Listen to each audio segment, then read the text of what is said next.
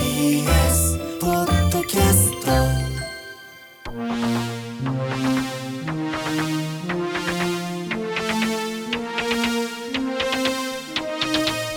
ラジオネーム片翼のモグさんからはい質問いただきました脳科学的にはどうなんだろうという質問です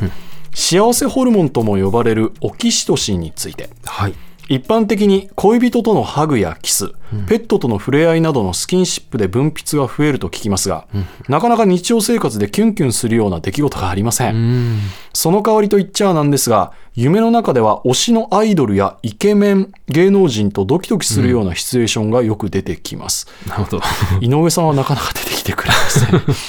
そんな夢の中での出来事でも幸せホルモンは、そうか、出るのでしょうか。 ええストレス軽減や癒し効果など健康にも良いと聞くので寝ている間だけでもドバドバ出るといいのですがなるほど確かに寝てる間にドバドバ出たらそうですねうん心身ともあにそうですねいい影響が出そうですけどええあおっしゃる通りですねあの、まあ、これについてはあの結論からお伝えするほうとあのまずあの実際に現実に体験したことと同じようにあのオキシトシンが出てる可能性は高いと思います、夢の中でもはい高いと思いますなぜかというと私たちのあの感情というのは脳内ホルモンで決まってるんですね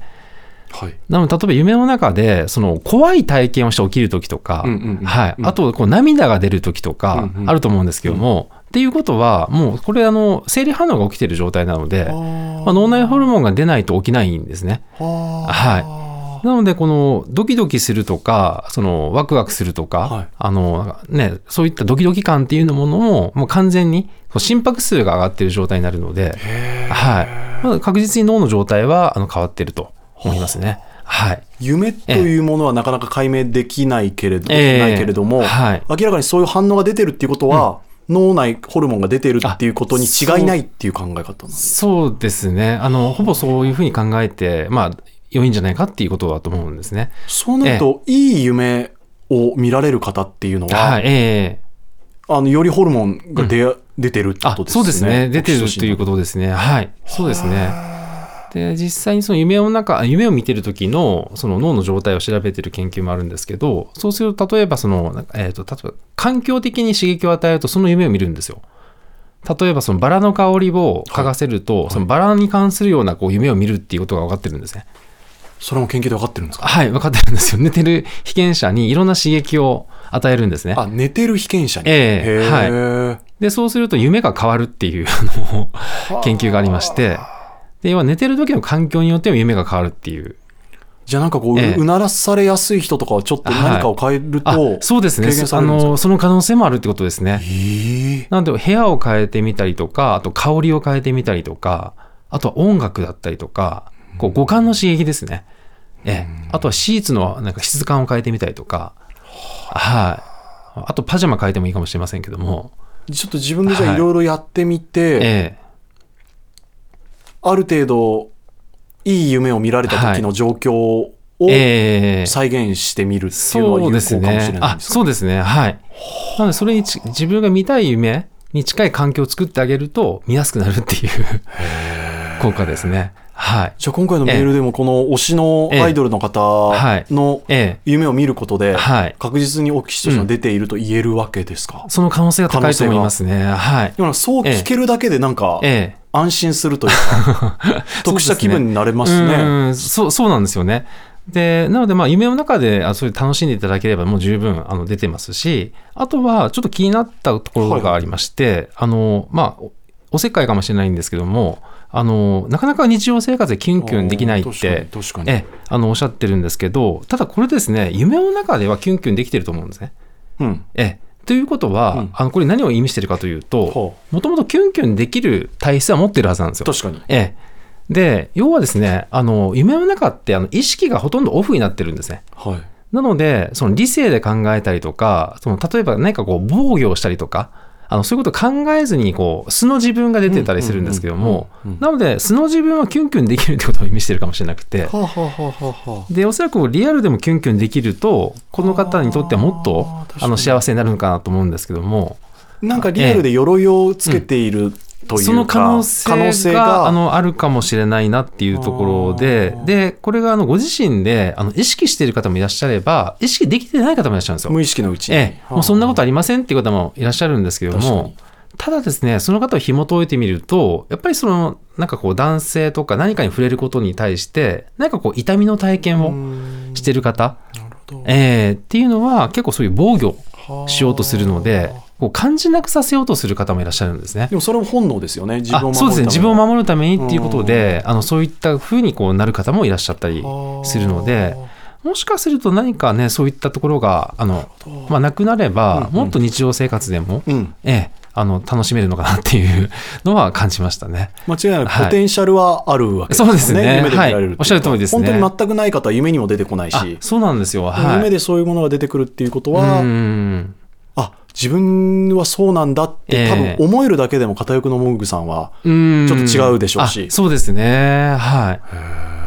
だから相当ね脳内ホルモン出てらっしゃると思いますので別に出ないわけではないと思うんですね、うんうんはい、うん、そういう能力は持ってらっしゃると思いますのではあそれはなんかその、え以前伺ったその例えば経験値うんより良いその裏切りというか自分が想像してないところ、えー経験値が上がるとキュンキュンの経験値も上がってくるわけじゃないですか。はいはい、えー昔はこのキュンキュンできてい た行為にもキュンキュンできなくなってきているみたはいはいえいえな、そういうことの積み重ねで、はいはい現実世界ではこのくらいではキュンキュンしないけどうねーんっていうのとかもあり得るんですかあそうですねあり得ますねはいでもえ深掘りしていくとー、はい深層心理ではう、ん本当はキュンキュンできているそ行うで為かすもしれない。ねそうですねだからこう私たちでやっぱりこう理性がこう強くなってしまうとあの目に入ってくる情報が変わってしまうんですねあのお願いしはいますなんなんあ例えばこういう経験をしたからもうこれはもう意味がないとか切り捨てますね、なんか自分のえ中でえ。でも例えばその同じ本を読んでもその全然学びがないって思いながら読むと学びはないと思うんですけどでも昔読んだ本ねもう一回振り返って読んでみると意外となんかあこんなこと書いてあったんだとかあり,、まありますよね。だから自分次第なんですねそうそうなん自ですよね分でなんかシャッター閉めてるところがあるんですねあ。そうかもしれないんですよねだからそういうあの、まあ、経験上なんか学びがなさそうな方でも意外と見方を変えるとあこういうところもなんかあったんだとかその結構意外な発見につながることもあったりするのでやっぱり先入観っていうのはどうしてもこう私たちのこう視野を狭めてしまうっていう、はい、なのでこう視野が広い方って素直なんですよね。はい。そうすると何でもこう楽しい、あの純子供みたいに 何でも笑えたりとか、あの、 純粋になれるというか、視野が広い方は素直っていうのはもう 多分もう言えてみようですね。そうなんですよね。子供はまあ視野が広いんで、確かに。なんかこう何でも笑いますし、はい。まあ、先入観がね、もともと先入観ないですね知識も経験もないので、あの少ないので、あの、そういった状態になりやすいっていうのはあるんですけど、はい。なんかもうこのコーナーお話伺っててやっぱええりなんか共通するの部分ってありますうね。ん、そうですね。自分で決めつけてしまうとか、は限界決いめつけてしまうとかもそうだし、変に理性が壁となってしまう。そうなんですよね。そうなんですよ。はい。でもそれは多分生き抜く、年を重ねてうんいく上での自分を防御する術でもあるわけじゃないですか。うんそうですね。そうなんですよね。だから、その視野をやはりこう広げられた方がやっぱり幸せになっていくっていうのはありますんで、はあ。はい。まあ、そのまま行くのももちろんいいんですけど、やはりね、あの、広い方が、まあ、よりね、人生豊かになりますので、 はい。視野を広げることが幸せにつながる。そうですね。はい。ちょっと重いことをいただきあ、まし重い、重いですかた。いやいやいや、いや、重要な、いや、なん か、いや本当に身につまされるなっていい。おっしゃってるながらね私の相談みたいになっちゃった最後あ、いい。 네,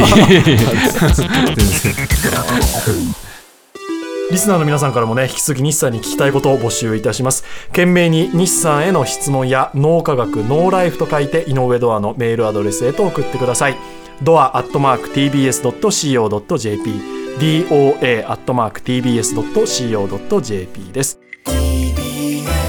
ポッドキャストねえねえ、モトブルって知ってる